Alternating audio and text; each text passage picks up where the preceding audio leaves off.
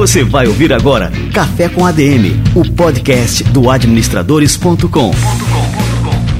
Apresentando Leandro Vieira.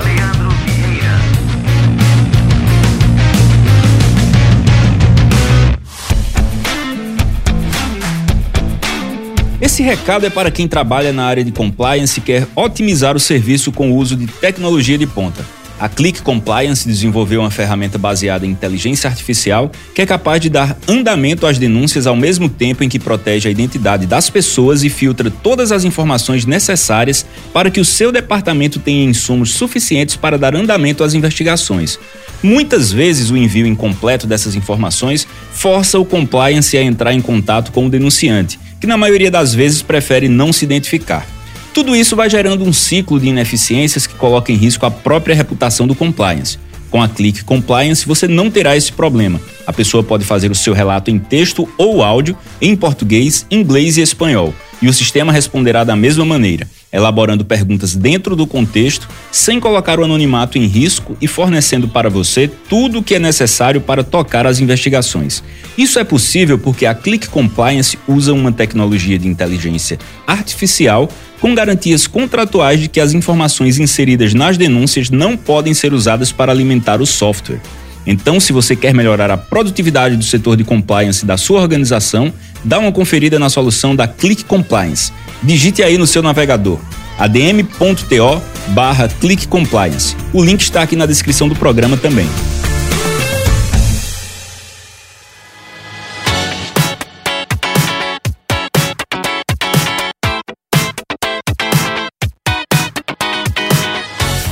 Galera, está no ar mais um Café com a DM, a sua dose de cafeína nos negócios. E hoje nós vamos aprender por que o marketing não pode parecer marketing. Nós estamos recebendo aqui pela segunda vez, mas pela primeira vez presencialmente aqui nos nossos estúdios, o João Branco. E eu vou aqui ler aqui a apresentação pro João Branco, que o cara é realmente fera. Ele é o profissional de marketing mais premiado e admirado do Brasil. Foi CMO do McDonald's no Brasil e liderou o time que fez o McDonald's virar Mac e também abater recordes históricos de vendas do Big Mac. Ele foi duas vezes palestrante do TEDx, é colunista de grandes veículos de comunicação e também professor. Ele dá aulas na PUC, na Startse e lançou em 2022 a imersão Marketing ao Máximo em parceria com a revista Exame. Ao lado de Marcos Piangers, ele apresenta o podcast Santa Correria. Ele também é autor do livro De Propósito e acabou de lançar o seu segundo título pela editora Gente, o Desmarketize-se. Cara, João Branco, seja muito bem-vindo ao nosso Café com a DM. Uau, que honra te receber por aqui. Que introdução, hein? Muito obrigado. Prazerzão estar aqui. Aqui em João Pessoa, hein? Hoje está diferente. Hoje tá com um clima diferente aqui, né, João? Ô, João, pra gente começar aqui o nosso bate-papo, vou apresentar aqui também o Simão Mairins, que vai me ajudar aqui a extrair o máximo de conhecimentos e de experiência aqui do João. Simão Mairins é o nosso diretor de operações no administradores.com. E pra gente começar aqui o nosso bate-papo, João, por que desmarketize-se, né? Qual que é a proposta do seu novo livro? Pois é, que estranho, né? Um cara que trabalhou tanto tempo em marketing, que hoje é professor de marketing, falando para desmarketizar mas é isso mesmo de propósito que eu queria fazer com o pessoal. Porque a verdade é que o mundo está mudando muito. E o marketing também. E eu vejo muita marca e muita empresa que continua fazendo aquele velho marketing. Sabe aquele velho marketing? Que é o que coloca aquele morango bonito em cima na caixinha e o feio embaixo, para esconder. Aquele velho marketing que vai lá e enche assim o uniforme de futebol do seu time favorito com um monte de logotipos horrorosos pelos vários lugares, quanto mais melhor. O velho marketing é aquele que te enche a caixa do seu e-mail de propaganda, fingindo que é uma promoção exclusiva para você e você recebe 15 vezes na mesma marca, no mesmo dia. Aquele marketing de quem faz um bannerzinho assim no seu celular que parece que foi desenhado para fingir que é um aviso de que já está com o armazenamento cheio e que tem um xizinho bem escondido assim para você não conseguir achar. Tem muita marca e muita empresa que vive fazendo marketing assim, e se para você isso é marketing, eu tô agora querendo te dizer, desmarketize-se, porque isso daí está com os dias contados. E digo está com os dias contados não porque não funcione mais, mas porque tem toda uma nova geração de clientes chegando aí que é muito menos tolerante a isso. Uma galera que não quer ser interrompida enquanto está assistindo um vídeo legal, uma galera que não quer ser chateada por alguém te entregando um panfleto na rua de uma coisa que você não quer usar, e um pessoal que odeia esse negócio de ter que ser aborrecido no meio do videogame com algo que é patrocinado por uma marca. Eles estão pagando para não ver o nosso trabalho. Eles estão assinando as versões premium, assinando as versões pagas para não ter publicidade. Quer dizer que o marketing errou a mão e a gente precisa se desmarketizar. Eu não acho que a gente tem que parar de fazer marketing, só acho que tem que ser um marketing diferente daqui para frente. Nossa, eu tô aqui pensando, né, o cenário aqui que o João descreveu. Todo mundo passa por isso, por essas interrupções, todo mundo se chateia, mas isso acaba trazendo para os profissionais de marketing um desafio muito maior agora, né? Como é que a gente pode chamar a atenção do consumidor, João, sem parecer que nós estamos fazendo marketing? Eu acho que aí tem um pulo do gato. Quando você fala, como nós vamos chamar a atenção do consumidor sem parecer marketing? Eu acho que tem uma pergunta inicial aqui, que é: para que você quer a atenção do consumidor? Se o consumidor estivesse olhando para você fixamente agora, você tivesse a atenção garantida dele, o que, que você ia falar para essa pessoa? Você ia falar para um adolescente que está no meio do Lollapalooza ou de um festival de música que ele gosta muito, você ia usar essa atenção dele ali para falar do lançamento imobiliário do ano no mercado de um estado que ele não mora, para alguém que não está procurando apartamento e que não está afim de ouvir essa mensagem ali no meio do show. É para isso que você quer a atenção da pessoa?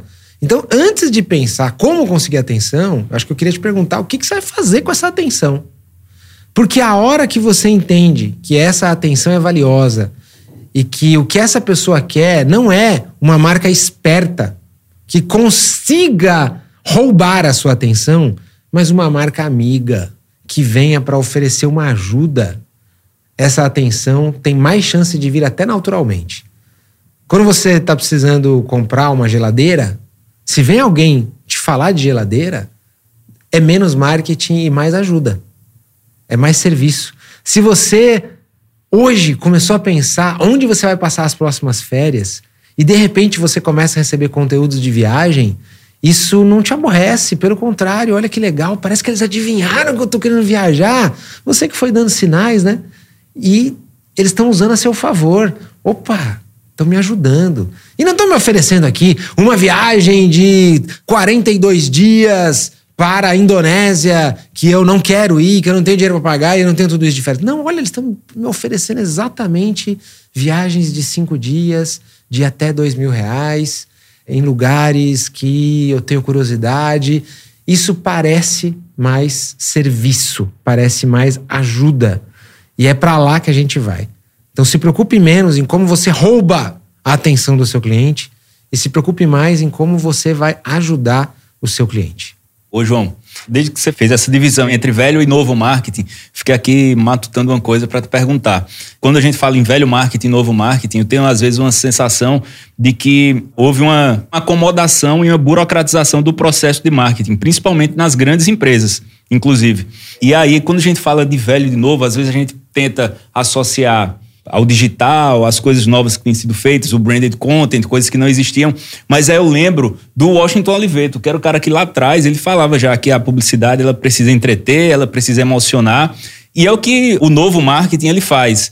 Então, você tem um pouco a sensação de que, principalmente nas grandes organizações, pela facilidade que os processos antigos eles traziam, então você fazia algo mais simples, sem, sem demandar grande esforço e aquilo funcionava. Se acomodou, então é, talvez tenha sido mais um processo de acomodação no velho que dava certo e até parar de inovar. Você acha que essa morte do velho marketing tem a ver com isso? Essa, eles pararam de inovar? Eu acho que o que está provocando essa mudança são os resultados. Então não é que fazer do jeito que foi feito até agora foi um erro. Não, porque dava resultado.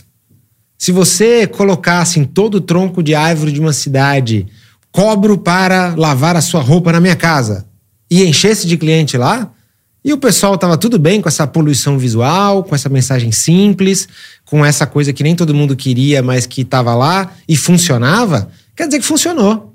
Só que chega agora uma nova geração de clientes no mercado que começa a não gostar mais disso que começa a preferir quando uma marca é mais humana, é mais autêntica, mostra mais preocupação comigo. Pô, será que essa marca não está percebendo que ela está atrapalhando nossa vida aqui? Ela está deixando as árvores da cidade mais feia?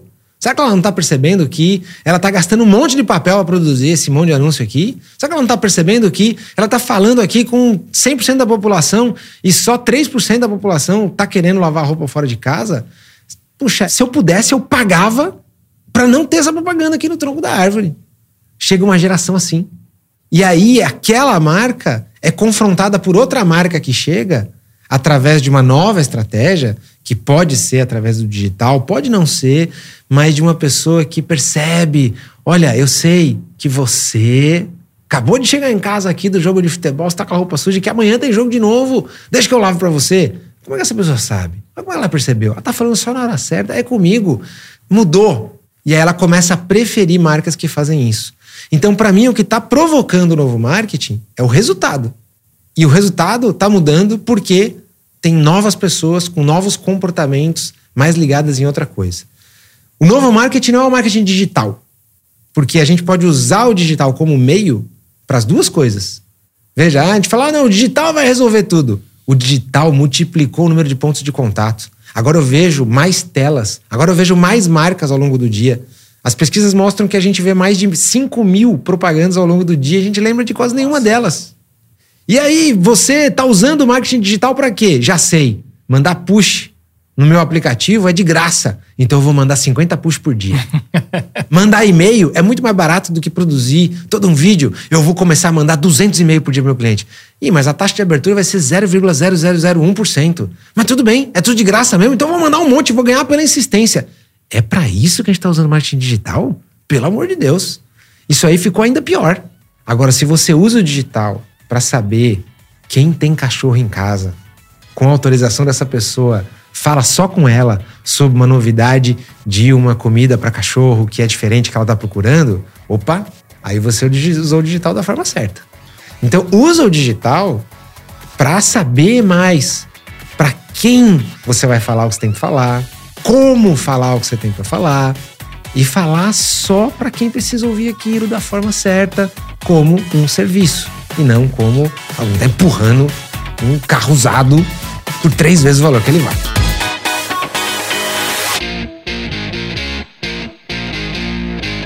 Ô, João, você foi CMO aqui do McDonald's e, lógico, você colocou em prática né, essa visão do novo marketing lá à frente do marketing do McDonald's.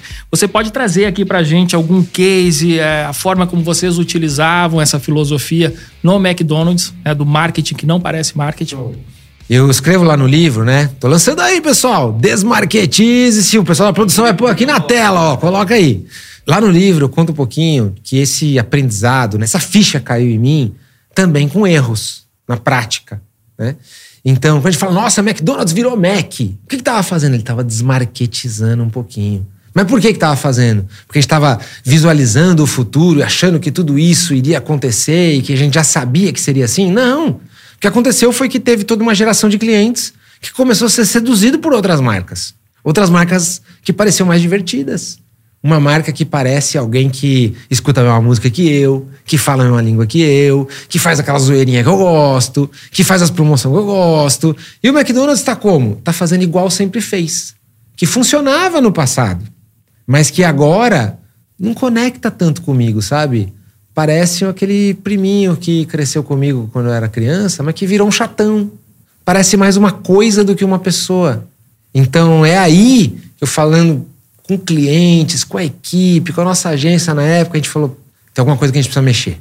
Vamos dar uma desmarketizada nessa marca aqui. Vamos começar a chamar ela pelo apelido carinhoso que as pessoas dão. Não é McDonald's, é Mac. Não é só uma brincadeirinha, tem muito mais estratégia por trás do que parece. É uma marca que está mostrando: olha, eu não sou um chatão, não. Eu sou o seu amigo de infância e eu tô aqui hoje com você, eu evoluí, eu acompanhei.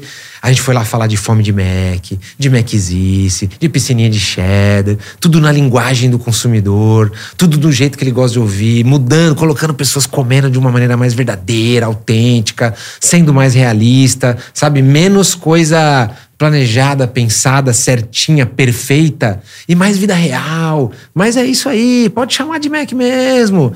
Menos linha signature. A nossa linha de produtos premium chamava linha signature. Me arrependo disso.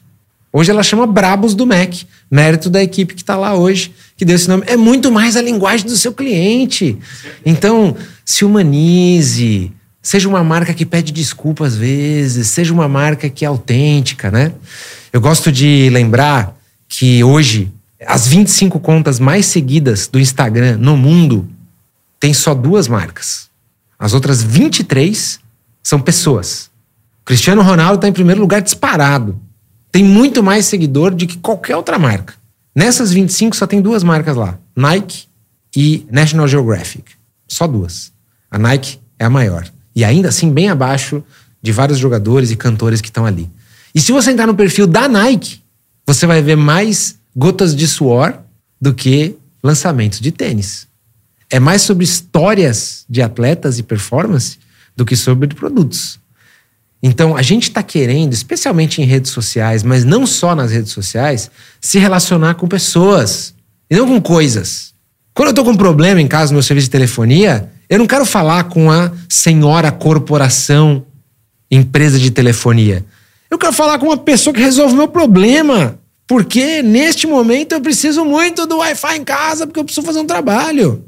Então, assim, eu sei que é difícil atender todo mundo com pessoas. Talvez você vai usar um bot, talvez você vai usar um sistema de atendimento, mas quanto mais humanizada for essa relação, mais chance você tem de que você vai blindar a sua marca, vai construir uma relação mais emocional e que gera mais confiança no seu cliente. Então, o tempo no Mac me ajudou a aprender tudo isso. A gente passou por momentos onde a preferência de marca no público adolescente começou a balançar. E depois que a gente fez todos esses ajustes, e eu sei que a gente não fez lá todos os ajustes que alguém poderia imaginar que a gente deveria ter feito, a gente fez só alguns, mas só de ter feito alguns, isso já se reverteu, a marca fortaleceu sua liderança e hoje ela está mais forte do que nunca. Eu queria até falar de Mac também, mas já já a gente volta que eu lembrei aqui agora. Eu vou te transmitir uma pergunta Diga. que o, os nossos alunos trazem muito lá no Premium.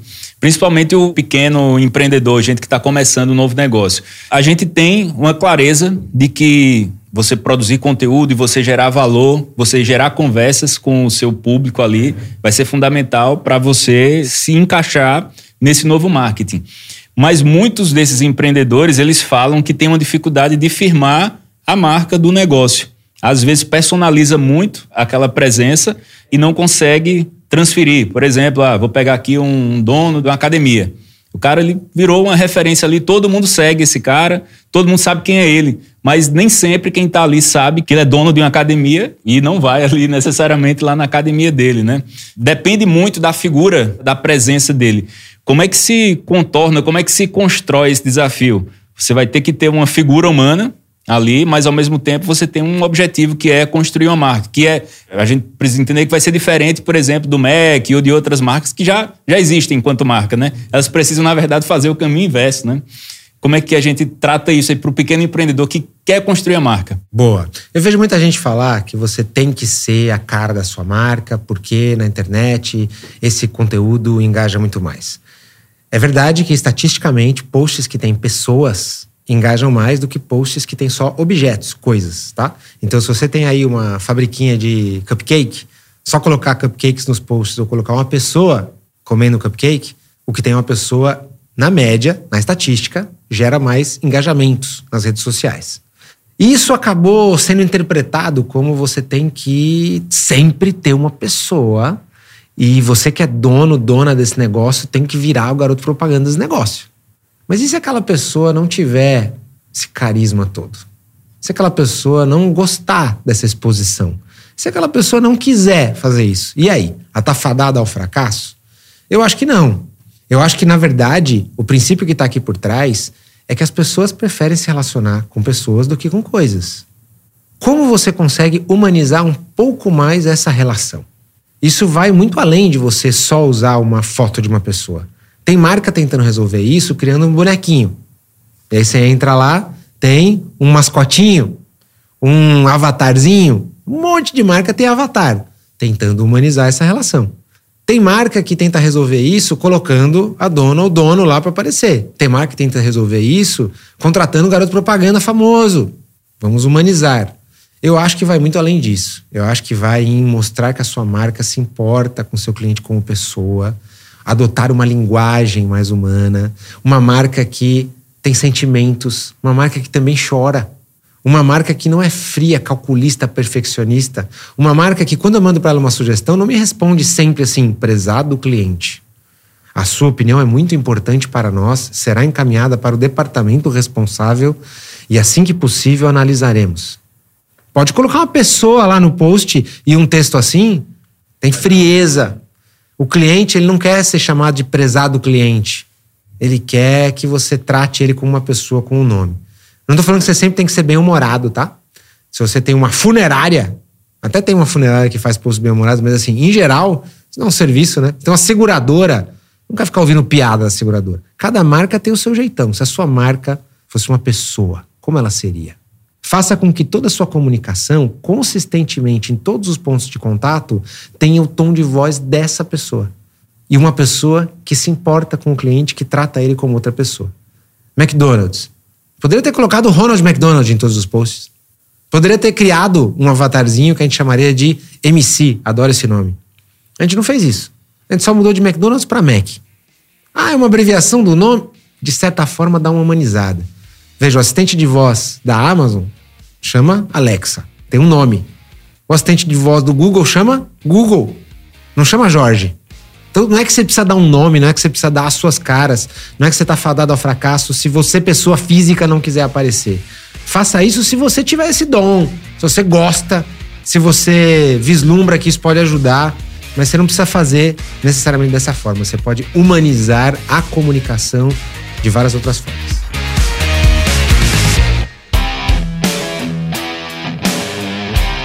Ô João, ontem eu falava de você com o professor Maurício Jucá, que é da FIA São Paulo, coordenador lá do MBA da FIA de São Paulo. Eu comentava que no primeiro bate-papo que nós tivemos aqui no Café com a DM, você disse que tinha um dia ou mais de um dia por ano que vocês iam para a operação da loja. Né? Então, para sentir na pele o que os colaboradores passam, ter esse contato mais direto com o cliente. E eu disse como que isso é importante, né? Você ir ali para o campo de batalha, campo de batalha, vamos botar aqui entre aspas, porque não é uma batalha. Enfim, mas sentir ali o que, que as pessoas que estão naquela operação sentem, o que, o que os clientes sentem. E isso é muito importante, né? Que a pessoa, que os líderes da empresa saiam de suas mesas, né? E vão conhecer ali o seu público. Né? Isso tem muito a ver com o que você fala lá no seu primeiro livro, de propósito também, né? Você encontrar o propósito da sua empresa. Por que, que você faz aquilo? Você traz essa visão também para o livro Desmarketize-se, essa questão do propósito, como que isso é importante na construção de uma marca, de um negócio, enfim, duradouro? Sim, eu acho que, no fundo, no fundo, fazer marketing não é você empurrar um produto para uma pessoa que não precisa. Não é você vender mais caro do que ele vale. Não é você exagerar.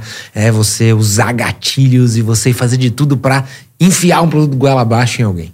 Fazer marketing é você entender que do outro lado do seu balcão, do seu site, da sua tela, existe uma pessoa que tem uma necessidade, tem um interesse, tem um desejo, tem uma dor. Pensa que do outro lado do balcão tem uma pessoa que está com dor de cabeça e você tem um remédio, você tem a cura. Você deve ser recompensado por isso, justamente. Mas entenda que ali tem uma pessoa. A hora que você vê a venda como isso, é eu aliviando a dor de alguém com aquilo que eu ofereço. É eu deixando a vida de alguém um pouquinho mais bonita, mais fácil, mais gostosa, mais legal, mais econômica com aquilo que eu sirvo. Eu acho que você acabou de dar um sentido muito maior ao marketing, você acabou de dar um propósito novo à venda. Você vai vender mais, mas você também vai atingir um negócio que vai além da venda, que é uma sensação de propósito, uma sensação de eu estou fazendo o que eu devia estar tá fazendo, eu estou cumprindo meu chamado, eu estou ajudando, eu estou amando o próximo. De certa forma, posso ser muito romântico nisso, mas eu sou romântico no marketing. Eu acho que fazer marketing também é uma forma de você amar o próximo, de você perceber a necessidade do outro, de você melhorar a vida do outro um pouquinho. Marqueteiros que fazem bem o seu trabalho com essa intenção melhoram a vida dos outros e também dão outro sentido à sua profissão. Então, sim, é possível dar propósito até ao trabalho dos marqueteiros, que tem uma reputação péssima, hein? No livro eu divulgo uma pesquisa que eu fiz. Contratei a consultoria Provokers para a gente entender a opinião de 1.074 brasileiros representando a população brasileira, o que, que eles acham da profissão dos marqueteiros, o que eles acham da propaganda brasileira. E a gente pediu para eles darem notas Fala assim, ó, qual que você acha que é a reputação de um policial, de um bombeiro, de um coach, de um feirante, de um vendedor de carro usado, de um político, de um marqueteiro? Você que está assistindo a gente aí, se você precisasse deixar um dinheiro para alguém guardar para você, você deixaria assim? Para um político? Guarda aí para mim. Você deixaria para um feirante? Você deixaria para um bombeiro? Você deixaria para um marqueteiro? Nessa pesquisa eu vi que a reputação dos marqueteiros no Brasil é uma das piores de todas elas. Só ganha ali dos políticos, que tem um caso muito extremo na nossa sociedade. Empatado ali com motoristas de aplicativo. Tem profissões que têm reputações, justo ou injustamente, que tem essa visão das pessoas. Marqueteiro, as pessoas já acham, é enganador. E é isso que eu acho que a gente tem que mudar. Fazer marketing bem feito, com ética e se importando pela outra pessoa, traz resultados melhores e traz propósito para o nosso dia a dia. E eu acho que isso tem muito a ver com o resultado, no fim das contas, porque o marketing. A gente falou aqui sobre essa coisa de, ah, vamos fazer alguma coisa que não pareça marketing. Eu acho que aí talvez a gente comece fazendo a pergunta errada, né? Eu acho que talvez o caminho ideal fosse como é que a gente vai fazer as pessoas gostarem do marketing, né? Eu estava vendo esses dias, vocês já devem ter visto, um comercial do Walmart americano, que eles pegaram todos os carros famosos do cinema, os veículos famosos. Uhum. Já viu essa? Já vi, uhum. E, pô, é fantástico, velho, porque ele leva você de volta para dentro dos filmes. E o que tinha de comentário das pessoas? Amei, adorei, adorei. Então, assim, as pessoas gostaram daquilo. E as pessoas sabem que aquilo dali é marketing. Uhum. Então, acho que a questão-chave não é fazer parecer que não é marketing. Talvez seja fazer o marketing ser amado, ser gostado e ele funcionar, né? E aí, qual é o caminho? Então, você sabe que eu realmente acredito que é possível fazer as pessoas quererem ser impactados pela nossa comunicação. Não só quererem. Eu sonho até com um cenário onde talvez tenha pessoas que queiram pagar só para assistir sua comunicação. Vou pegar um exemplo bem extremo, tá? Se amanhã você fosse no cinema, fala assim, ó, vou pagar o ingresso. E aí você sabe que a sessão começa sete horas. Aí você chega no site para comprar, tem duas opções. Às sete horas, o ingresso custa X reais. Agora você tem uma opção. Você pode chegar às seis e meia, assistir meia hora de propaganda e pagar mais caro. Você iria? A gente já chega no cinema atrasado sabendo que tem, tem, aquele, tem aquela margem ali, né? Não é uma doideira isso? Uhum. O pessoal que sabe que vai ter uma propaganda, a gente fala, eu faço questão de não ir. Eu gosto de assistir a propaganda, então eu chego cedo lá. Toda vez que eu vou no cinema, eu quero chegar cedão, eu quero assistir tudo. Mas eu trabalho com isso. A maioria das pessoas, se tivesse a opção, preferia não ter a propaganda. Mas eu acredito que é possível. A gente tem um cenário que a gente fala assim, ó, chegar a chegar meia hora antes e ser impactado por um conteúdo de uma marca, assim, assim, assim, assim, assim, eu quero. Vou te dar um exemplo. Tem um filho de 10 anos de idade, eu sei que você tem também, que gosta de jogar Fortnite. É um joguinho, né?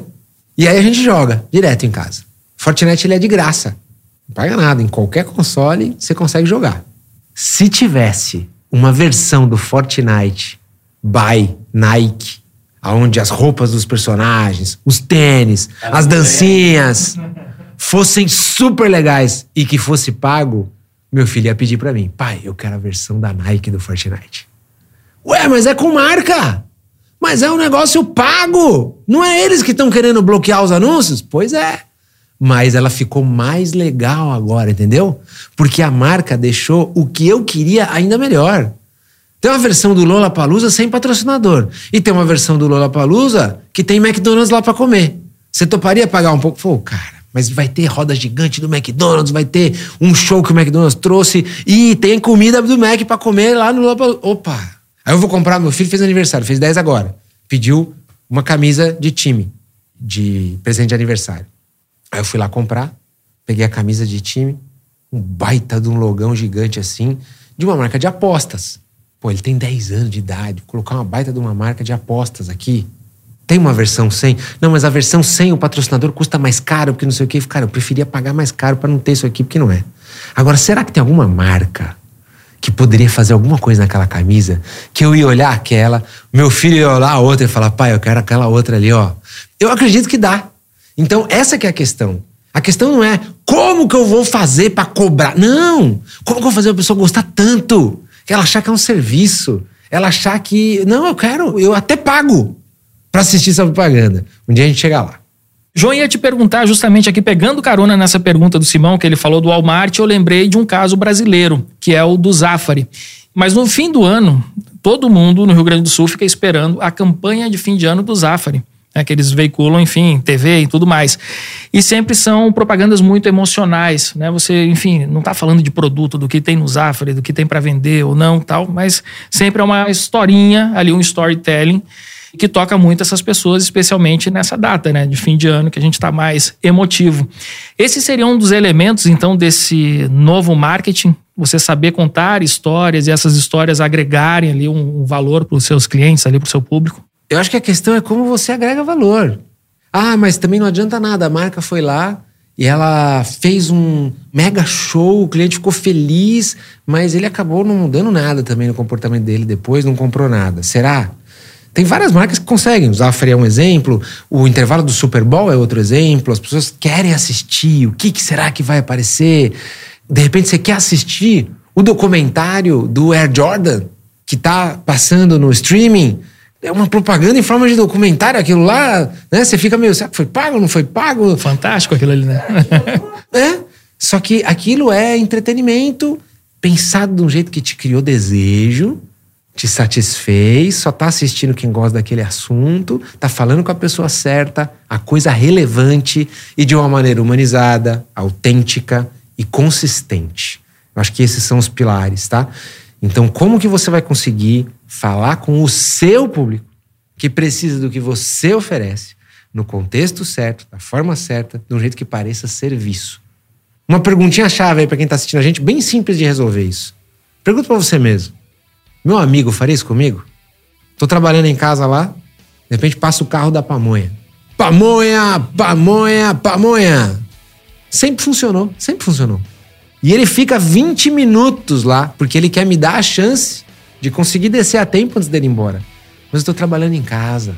Aquilo ali me incomoda profundamente. Meu amigo faria isso comigo? Meu amigo me ligaria 6 horas da manhã para oferecer um upgrade no pacote de dados do celular?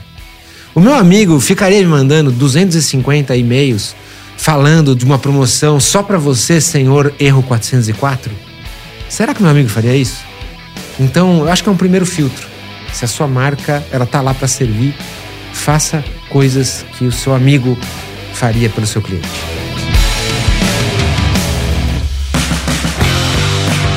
Eu queria mostrar aqui para a galera agora Desmarketizes, cara, essa capa, os dois têm uma capa linda, mas essa ficou realmente fantástica.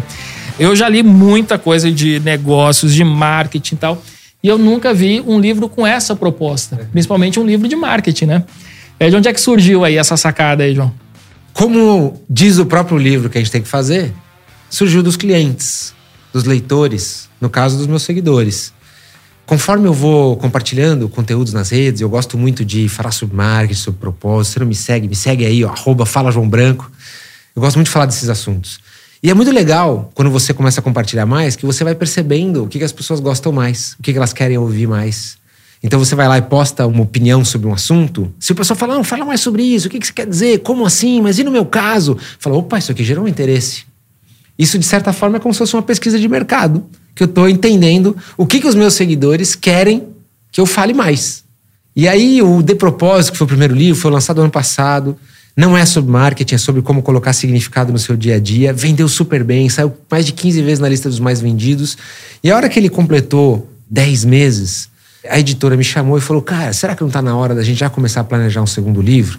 E eu confesso que eu não tinha em mente ainda um segundo livro. E eu estava naquele momento da minha transição de carreira, eu trabalhei no MEC até pouco tempo. Eu falei, mas será? O que, que eu vou fazer? E eu falei, eu vou ficar com o radar ligado. Se eu tiver alguma ideia, eu volto para vocês. E foi algumas semanas depois que eu simplesmente, nessa minha rotina diária de compartilhar conteúdo nas redes, que eu coloquei um post tão simples quanto isso, escrito assim: desmarketize-se. Chega do marketing que parece marketing na legenda. O post era super simples, só escrito desmarketize. E esse post choveu gente pedindo palestra, pedindo aula, pedindo conversa, pedindo para entender o que que era, conta mais, caixinha de pergunta e não sei o quê. E aí eu fiz outro, e depois outro, e depois outro. E isso depois virou um artigo na exame, depois virou outro artigo no meio mensagem. E quanto mais eu falava sobre isso, mais gente me perguntava o que isso significava, e eu percebi que tem uma demanda aí de gente que quer saber mais sobre isso. E aí resolvi então colocar tudo que eu acho sobre isso. Realmente eu não conheço um livro sobre esse assunto, mas eu fui também embasando, né, com opiniões interessantes, com casos, para deixar coisas práticas. Então o livro não é sobre uma filosofia só. Ah, eu acho que o marketing daqui. Não, não, não, não. Tem um monte de dados, tem um monte de dicas práticas de como a partir de agora você pode fazer um marketing que vai funcionar melhor e que vai além das vendas. E aí, na hora de fazer essa capa, quis fazer um negócio desmarketizado, né? Porque acho que tem que mostrar na prática o que eu quero dizer. Esse desmarketize fui eu mesmo que escrevi à mão, você acredita? Peguei um canetão lá, mandei para editores e falou: Cara, gostamos, deixa a gente fazer um exercício. Eu falei: Eu queria que fosse um negócio assim, cru mesmo, como se fosse papelão rasgado, como se fosse assim, desmarketizado. Tô tirando até a maquiagem da capa do livro. Porque tem um pedaço do livro que eu falo assim: demaquile-se, desnude-se, revele-se, desmarketize-se. Esse é o novo marketing.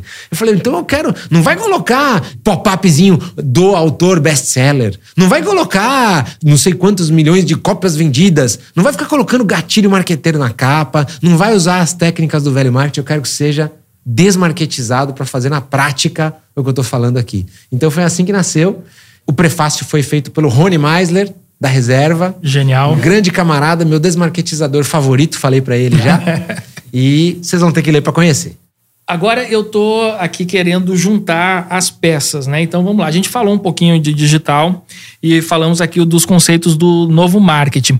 E no digital, a gente tem métricas muito claras que permitem para qualquer pessoa, mesmo que ela não tenha conhecimentos de marketing e nada, se ela entrar um pouquinho no digital, ela já vai começar a ver quanto que ela está pagando pelo clique, quantas pessoas, enfim, estão visitando a sua página, quantas conversões ela está tendo nessa página, uma série de métricas que permitem ali aquela pessoa instintivamente, mesmo que ela não tenha conhecimento nenhum em marketing, ela desenhar um processo de marketing, de venda. Mas quando a gente fala né, de desmarketizar, eu queria saber como é que a gente pode também metrificar isso aí, ter métricas de que nós estamos tendo um sucesso na nossa campanha de marketing que não parece marketing. O maior objetivo de qualquer ação de marketing é vender mais, viabilizar satisfação para o cliente, fazer aquela roda daquele negócio girar. Então, tudo que você aprendeu sobre marketing, os 4Ps, os métodos, o funil, tudo. Eu não estou falando que isso tem que ser deixado de lado, pelo contrário, continue usando tudo isso. Mas eu estou querendo lembrar as pessoas que por trás do seu funil de cliques existe algo que não é um lead, é uma pessoa que tem sentimentos, que tem dores, que tem sonhos, que tem medos, que tem preocupações, tem um bolsinho bem apertado e precisa de uma ajuda. Tem uma pessoa ali do outro lado. Então você pode olhar para todas essas métricas, olhar para o funil e falar: parece que eu estou aqui assim, eu aperto um botão e eu compro mais clientes. Eu aperto outro botão e eu compro vendas do produto mais caro. A única dúvida que eu tenho é se vale a pena essa compra ou não. Se custa caro o lead ou se custa barato. Isso é você usar o digital para desumanizar tudo e você ficar só na métrica. Eu estou sugerindo você ir além da métrica. Eu estou sugerindo você olhar para a métrica e entender o que está por trás ali. Olha só, peraí. Eu acabei de perceber que eu tenho aqui uma pizzaria e no meu funil de conhecimento de marca, eu estou entendendo que tem muita gente que conhece o meu produto, tem muita gente que já experimentou pela primeira vez, mas aí a recorrência é baixa. Você pode olhar para isso no funil e falar: já sei. Nós vamos então fazer um remarketing quem já experimentou, nós vamos fazer um monte de programas de fidelidade, nós vamos lançar um, um programa de que se você compra 10 pizzas você ganha a décima primeira, nós vamos achar ferramentas técnicas marqueteiras. Esse é um jeito. Tem outro jeito, que é liga aí para 10 pessoas que compraram uma vez e não compraram duas. Pergunta: o que aconteceu? tem grande chance de se descobrir que talvez tenha alguma coisa aí que passou por você. Olha, eu gostei da pizza, mas assim, sabe, eu pedi para vocês tirarem a cebola e vocês não tiraram. E aí, dez pessoas que você liga, oito falam isso. Você fala, opa, peraí, o que, que eu tô fazendo com o meu cliente? Tem casos mais profundos, né? Tem gente que fala, não, eu tenho uma necessidade especial, não, eu tenho alergia a glúten. Eu tava urgente, vocês demoraram. Olha, de 10 pessoas que vêm fazer um exame médico aqui no nosso hospital, só uma volta. É uma questão de você aumentar lá o custo por lead? Peraí, o que está acontecendo? E do outro lado também. Peraí, essa pessoa que voltou. Vem cá, o que, que aconteceu? Não, eu adorei, porque eu fui tratado ali. A enfermeira Rosângela, aquela ali, ela me tratou de um jeito que eu volto sempre. E as outras? As outras falaram outros nomes de enfermeiras. Peraí, peraí. Rosângela, vem cá. Como é que você faz? Você vai descobrir coisas que só as métricas não conseguem entregar. A melhor estratégia de marketing para mim é você se importar com o seu cliente. Usa as métricas. O NPS é importantíssimo, importantíssimo. Todo o funil para você descobrir aonde que tá o gargalo da coisa, mas vai lá na pessoa. Pessoa, o que está acontecendo? Eu me importo com você. Eu estou fazendo isso aqui porque eu quero o seu bem. Não é porque eu quero só o lead mais barato.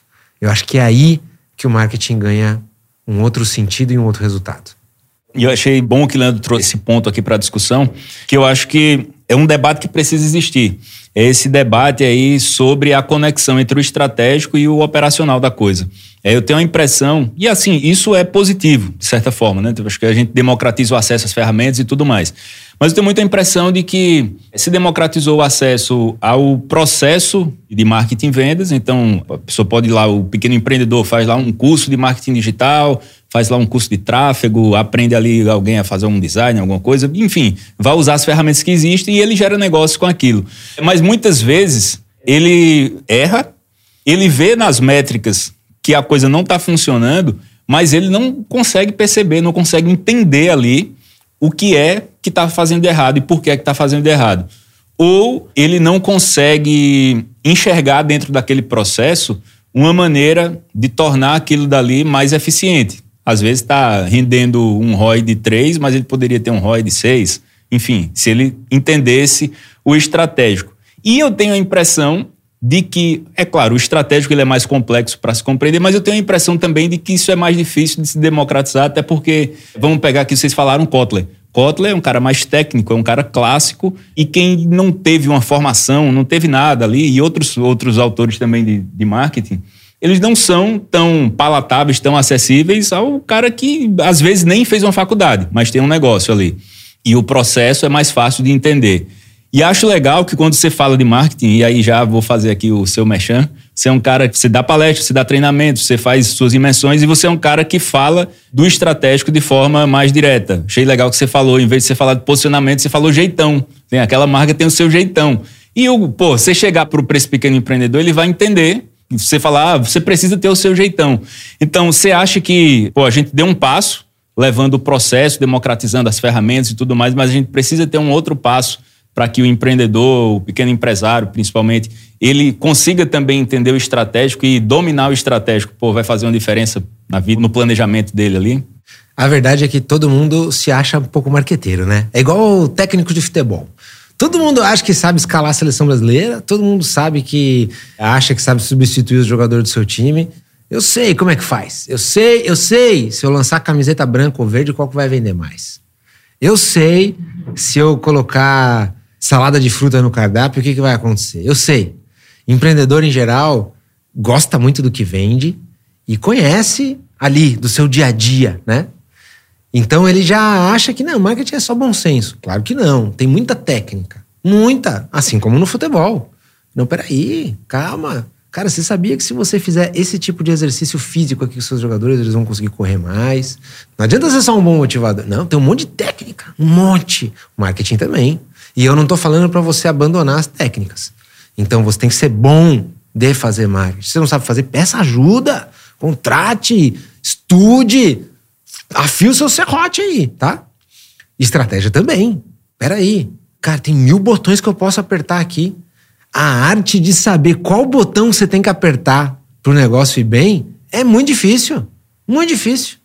Eu podia estar tá lançando um monte de produto diferente, eu podia fazer um monte de coisa no preço, eu podia ter novos canais de venda, eu podia estar tá indo para outras regiões, eu podia estar tá indo para outros mercados, eu podia lançar outras marcas, eu podia mudar minha produção. Cara, tem um monte de decisões aqui que eu posso tomar em qualquer tamanho de negócio, né? Mesmo negócio pequeno, tem um monte de decisão assim. Eu recebo pergunta direto lá no Instagram. João, eu tô pensando em. Agora eu tenho uma marca de café, eu quero lançar um chá, o que, que você acha? Será que é tão simples assim? Uma decisão importante, uma estratégia. Você não faz a menor ideia, você sair atropelando aí. Tem uma meia dúzia que vai acertando. E aí fica famoso. Nossa, o cara acertou todas. Foi meio na intuição. A grande maioria, se vai fazendo assim, erra pra caramba. Então se prepara assim. Faz com técnica, com embasamento, o máximo que você conseguir. Agora, o que eu tô defendendo aqui o tempo todo é que não é só a técnica. Não é? Esse mundo de. Ah, agora então você aperta três botões, cria lá o funil, foi. Eu aperto o F5, mando a inteligência artificial construir uma estratégia para mim e construiu. Chat GPT, me dê em cinco passos como eu faço para expandir a minha marca de sandálias para o Brasil inteiro. Ele dá lá. Agora, se isso aí não for embasado no seu cliente, se isso não for embasado em uma coisa que você é capaz de fazer pelo seu cliente, que melhora a vida dele e que ninguém mais consegue fazer igual, grande chance de dar errado. Então, você tem que entender. Você tem que conseguir pôr o pé no sapato do cliente, você tem que conseguir sentir sua dor, e você tem que conseguir ver o que você consegue oferecer para ele. Uma coisa que é muito importante, que satisfaz esse cliente que ninguém mais consegue fazer igual. Tem muita estratégia aí ao se importar com o cliente.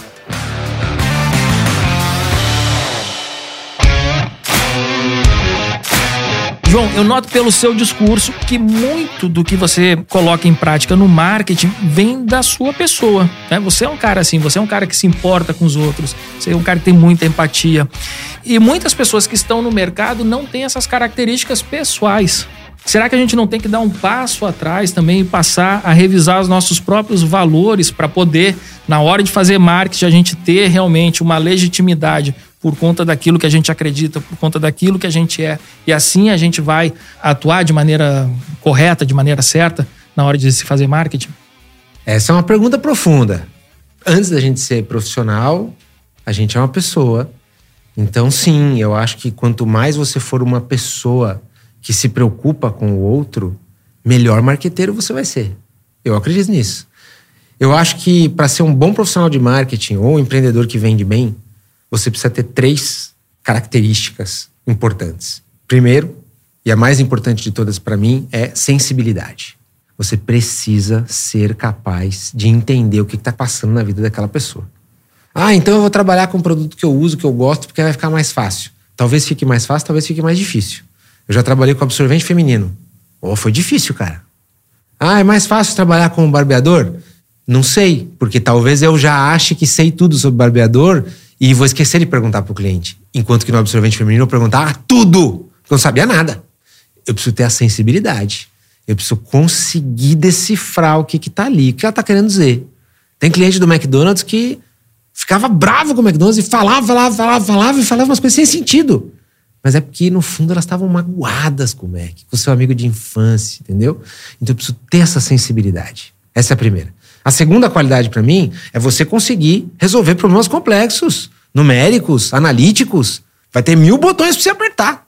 Você tem que ter uma forma de conseguir saber qual botão você tem que apertar. É esse botão aqui. Se eu apertar isso aqui, o negócio vai. E a terceira qualidade para mim é a da liderança.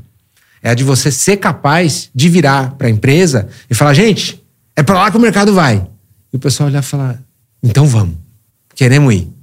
Uma capacidade de engajar, de mobilizar, de apontar para onde tem que ir e de o pessoal ir. Agora, ninguém é bom em tudo. E eu confesso para você que eu não sou o cara mais empático do mundo. Talvez essa nem seja uma das minhas maiores fortalezas. Dessas três que eu falei, o que eu me acho que eu tenho mais forte é a capacidade de descobrir qual botão tem que apertar. Agora, eu entendi no meio do caminho que eu precisava ser muito sensível. E que eu precisava achar o meu jeito de liderar também. Tem gente que é ótima de liderar muito melhor do que eu. Eu falei, qual é o meu jeito? E tem gente que é muito mais sensível do que eu, mas eu também fui descobrindo o meu. Tem coisa que você não vai conseguir fazer sozinho, você vai pedir ajuda. Completa no seu time. Cara, eu não consigo descobrir qual botão apertar. Coloca aí um sócio, um diretor de operações que te completa, que te complementa. E aí você vai se desenvolvendo. Quanto mais completo você for nessas coisas, acho que melhor marqueteiro você vai ser. E quanto mais sensível, quanto mais empático você for, melhor ser humano ainda você vai ser. Muito bom. Indo aqui para a parte da comunicação, a gente tem visto muitas marcas, grandes marcas, se aproximando, por exemplo, dos influenciadores, nessa tentativa de humanizar a sua marca, né? E inclusive surgiu agora um novo termo, né, os creators e tal. Eu queria que você comentasse um pouco sobre essa estratégia, né, de marketing, como que a gente pode utilizar ela dentro desse novo conceito que você está trazendo aqui para gente.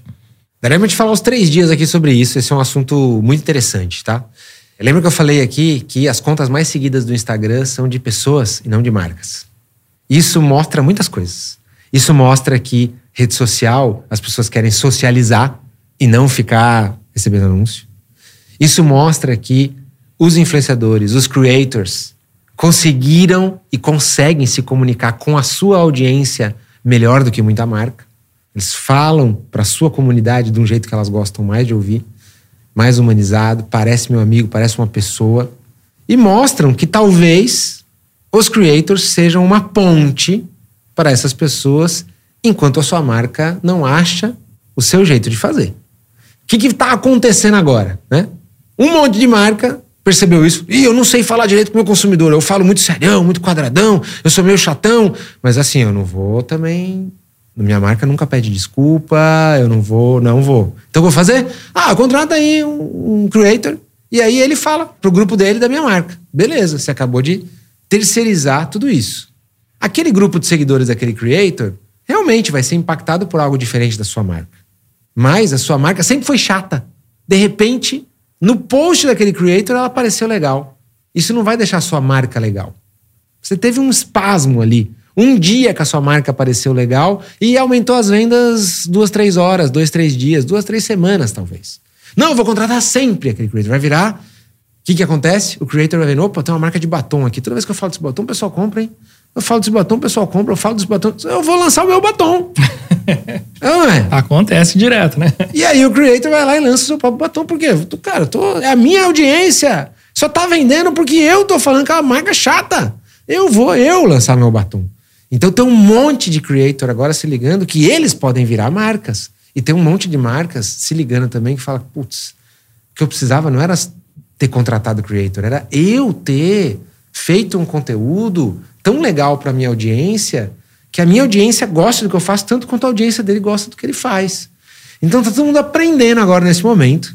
Eu gosto de usar creators da forma certa que é dando a liberdade, falando algo que tenha a ver, que seja uma extensão do que a marca já faz, fazendo algo que em qualquer contexto funcionaria. Não pega e fala, ah, já que eu não sei fazer, então eu vou contratar um creator aqui que vai falar em nome da minha marca de um jeito totalmente incoerente que a gente faz.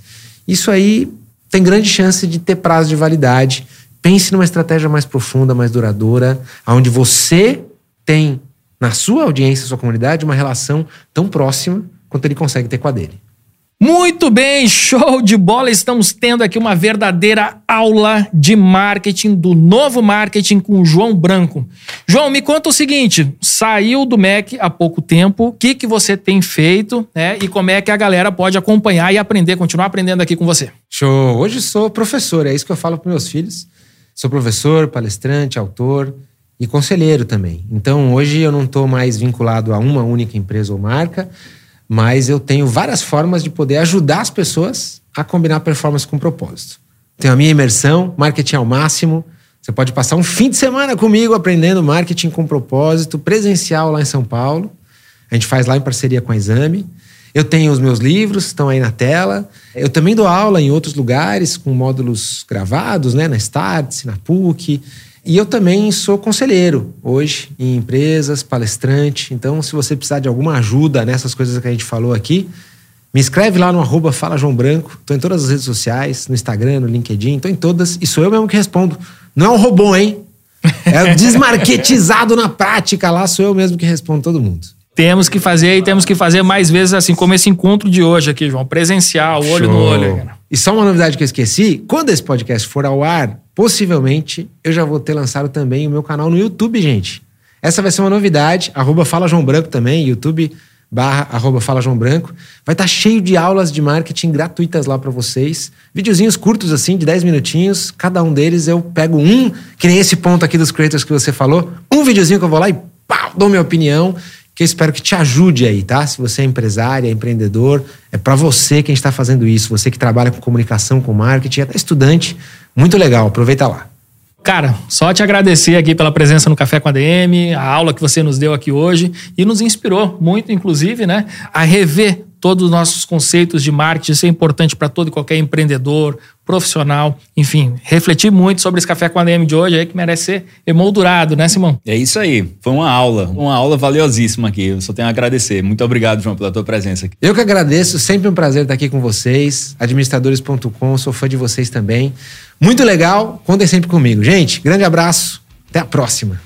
E você aí, o que você achou deste café com ADM de hoje? Sensacional, aqui com essa fera, João Branco, um cara que você tem que grudar, comprar os livros dele, não só o novo Desmarketizes, como De Propósito, também um livro que me marcou muito. E galera, compartilha esse episódio aí com seus amigos aí, não deixe esse conhecimento morrer com você. Compartilha, porque esse é o sentido também, né, do novo marketing, é você compartilhar tudo aquilo que você aprende.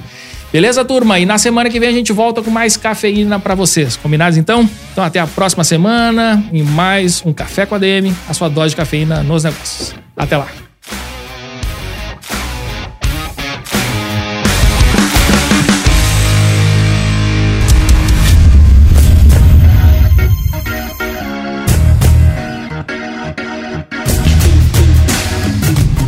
Você ouviu Café com ADM, o podcast do administradores.com.